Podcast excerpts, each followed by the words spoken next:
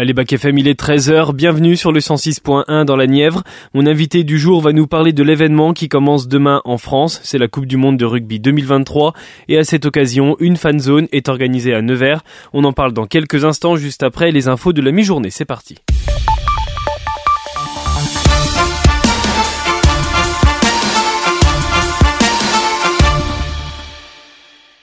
Et l'actualité mondiale, c'est une promesse de Washington à Kiev particulièrement controversée.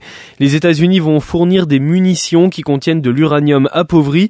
C'est dans le cadre d'une nouvelle aide annoncée hier qui totalise un milliard de dollars et qui est censée donner un nouvel élan à la contre-offensive contre les forces russes. Des munitions très efficaces mais qui possèdent des risques toxiques pour les militaires et la population. L'ambassade de la Russie aux États-Unis a pour sa part dénoncé cette prochaine fourniture par Washington à Kiev, qualifiant cette future aide de signe clair d'inhumanité. 40 000 objets ayant appartenu au chanteur de Queen étaient proposés à Londres le 6 septembre à l'occasion du 77e anniversaire de la naissance de Freddie Mercury. Parmi les pièces les plus recherchées, un manuscrit de Bohemian Rhapsody et un piano acquis en 1975 par le musicien et chanteur. La maison Sotheby's avait reconstitué à l'identique l'intérieur de la demeure de Freddie Mercury dans le quartier de Kensington à Londres. Le piano, un instrument auquel il tenait particulièrement, à partir duquel il a composé notamment Bohemian Rhapsody a été acquis pour environ 2 millions d'euros. Les bénéfices seront reversés en partie aux fondations de lutte contre le sida, Mercury Phoenix Trust et Elton John Heads Foundation. Et on revient en France avec euh, une triste information. Mardi soir, les secours sont intervenus à Poissy pour un garçon de 15 ans retrouvé pendu à son domicile. Cet adolescent, scolarisé en troisième prépa métier au lycée professionnel des métiers à Poissy, avait signalé des faits de harcèlement en décembre 2022. La première dame, Brigitte Macron, rend visite aujourd'hui à sa famille. Le harcèlement à l'école toucherait un élève sur dix en France. Priorité euh, du gouvernement pour l'année scolaire 2023-2024 après le suicide printemps de la jeune Lindsay, 13 ans dans le Pas-de-Calais. Olivier Véran a rappelé que la mesure prévoyant que ce serait à l'avenir les élèves responsables de harcèlement qui auraient à changer d'établissement était déjà en vigueur. Dès cette rentrée, un référent sur le harcèlement dans chaque établissement doit être créé selon Gabriel Attal. Les établissements scolaires devront également signaler systématiquement au procureur les cas de harcèlement. Le prix du berceau, c'est le titre d'un livre, Enquête, qui sort demain. Il décrit euh, le système des crèches privées basé sur la course au rendement et au remplissage, au détriment parfois du bien-être des enfants. Cet ouvrage, il intervient après le décès d'une petite fille à Lyon en 2022, à laquelle une auxiliaire aurait fait ingérer de la soude caustique. Un drame qui avait déclenché le rapport de l'IGAS confirmant des cas de maltraitance avec des témoignages glaçants. Une enquête qui relate également la course à la rentabilité des crèches privée. Mathieu Péris, l'un des auteurs de cet ouvrage, était l'invité d'RTL. Il évoque cette enquête. Ce qu'on fait avec euh, notre livre, c'est aussi euh, finalement le bilan de 20 années de montée en puissance du secteur privé lucratif dans la petite enfance, des entreprises euh, privées qui, qui, qui doivent générer un certain rendement, c'est évident. Notamment que plusieurs de ces gros groupes sont ont des fonds de pension, des, des fonds d'investissement qui sont entrés dans leur capital, qui attendent une certaine mmh. rentabilité. Et, et donc le problème, c'est que cette rentabilité là, euh, les, les, crèches c'est pas un business qui rapporte normalement parce que euh, on parle de service à la personne, c'est coûteux en, en, salaire notamment, il faut beaucoup de, personnel. Et donc pour arriver à dégager quelques points de marge euh, supplémentaires, il faut rogner sur tout ce qu'on peut, il faut euh, remplir euh, à outrance certains créneaux horaires. On parle de surbooking, c'est un surbooking. Et là où c'est intéressant, c'est qu'il y a une responsabilité quand même des pouvoirs publics parce que c'est un surbooking qui est en partie autorisé. Il n'y en aura pas pour tout le monde. Wigo, qui fête cette année ses 10 ans, met en vente pour l'occasion eh bien, des billets de train et de TGV à petit prix. C'est jusqu'à aujourd'hui que 100 000 billets sont ainsi proposés au prix de 10 euros lors d'une vente flash. Plus de 50 destinations sont concernées dans toute la France pour des voyages qui sont prévus entre le 11 septembre et le 9 décembre. Et puis transport, toujours, on veut démontrer qu'un grand événement sportif, comme toutes les entreprises, peut aussi essayer de limiter son impact carbone. Et c'est par ces paroles que Jacques Rivoal, le président France 2023, chargé d'organiser la Coupe du Monde de rugby en France, a démarré la conférence de presse qui était consacrée à la mobilité des transports. 600 000 visiteurs étrangers sont prévus pour cette compétition. La SNCF va assurer l'essentiel des transports, que ce soit pour les fans ou pour les équipes.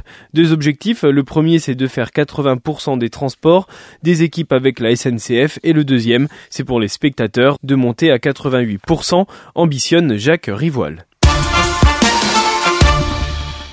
Et dans le sport encore, hier la liste des 30 nominés pour décrocher le ballon d'or le 30 octobre a été annoncée. Favori grâce à la Coupe du Monde gagnée, Lionel Messi fait évidemment partie de la liste. Erling Haaland, l'avant-centre norvégien de Manchester City, vainqueur de la Ligue des Champions, et Kylian Mbappé y sont aussi, comme trois autres Français, le lauréat 2020 de Karim Benzema, Antoine Griezmann et Randall Colomwani, récemment transféré de l'Eintracht Francfort au Paris Saint-Germain, où il a retrouvé Mbappé. En revanche, le quintuple vainqueur du Ballon d'Or, Cristiano Ronaldo, n'est pas nommé.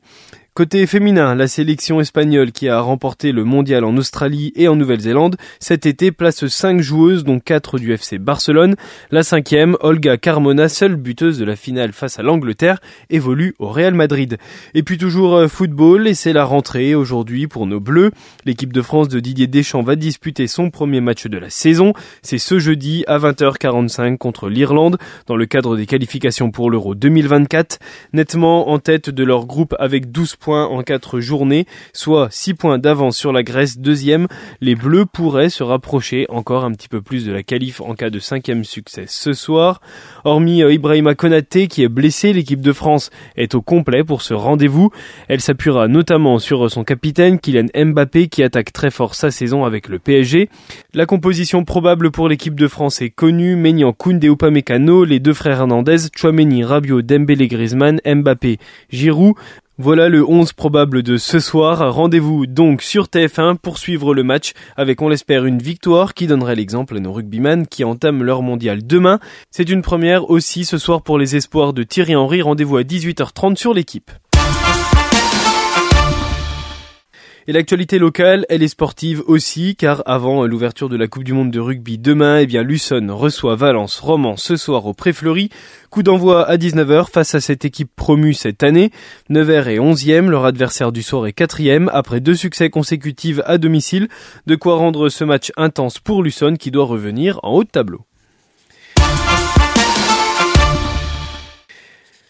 Les collégiens en classe de 5e ont depuis la rentrée accès à une vaccination gratuite pour s'immuniser du papillomavirus, un virus commun qui se transmet uniquement par le biais d'une relation sexuelle, preuve que la vaccination est importante, près de 70 à 80% des femmes et hommes en sont atteints au moins une fois dans leur vie. Et puis l'autre actualité, c'est la 17e édition de Festiru à Decize, 20 heures de spectacles gratuits en tout genre et pour toute la famille.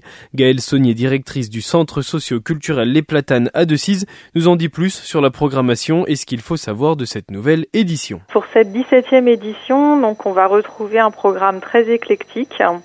Euh, avec euh, bah, toujours euh, des spectacles de rue avec des compagnies professionnelles, les associations culturelles et artistiques locales qui participent également, des, animations pour les enfants, parents-enfants. donc dans tout le centre-ville de Decize avec des lieux en, particulier, hein, la place de la mairie, la place Anoto, la place Saint-Just et vers la salle Olga Olby. C'est là que se concentreront toutes ces animations et ces spectacles. Euh, pendant euh, deux jours, les 9 et 10 septembre, sachant que le vendredi 8 septembre le soir, hein, euh, il y a effectivement un concert de Marshalls qui est Place Saint-Just et qui est organisé par la ville de Decize que nous intégrons dans notre programme en ouverture du Festiru. Et il y a un autre concert aussi, c'est ce qu'on appelle le concert de clôture et ça c'est samedi soir. Oui, tout à fait. Euh, samedi soir, pour clôturer la, la, journée, il y a un concert de Copycat euh, à 22h30, place Saint-Just. 20 heures de spectacles sont proposés euh, au, public. C'est important que ces spectacles soient gratuits et surtout multiculturels?